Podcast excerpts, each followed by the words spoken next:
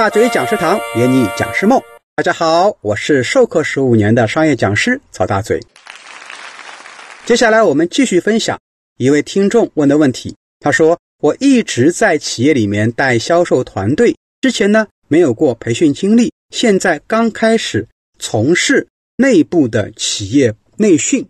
我们现在做的是礼仪培训。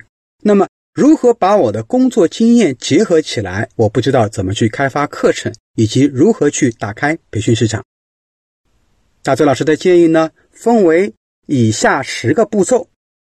第一个是调研搜集你目前公司销售团队存在的问题，也就是说要做课前调研。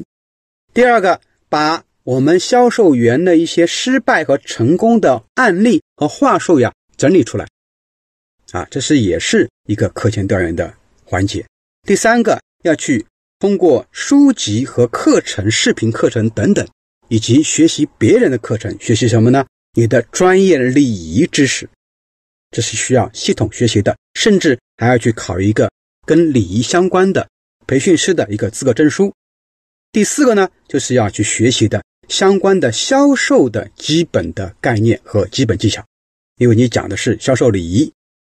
第五个呢，根据实际情况设计跟销售相关的礼仪课程的一个结构图，就是课程的结构图啊。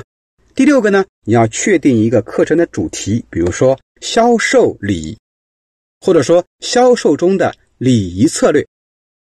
第七个，你要做一个框架，就是什么呢？一个课程目录，打一个框架。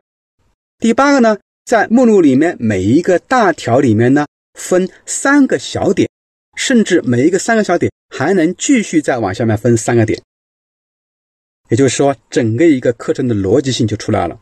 第九，设计一些互动的练习的环节，比方说案例分享呀、角色扮演呀、啊一些这个礼仪的练习啊等等。最后一个，设计一个好的开场和好的结尾，那么这个课程呢就比较丰满了。好的，关于如何做一个销售礼仪培训的一些课程设计的建议呢，就分享到这里，请持续关注大嘴教你当讲师，我们下期节目再见。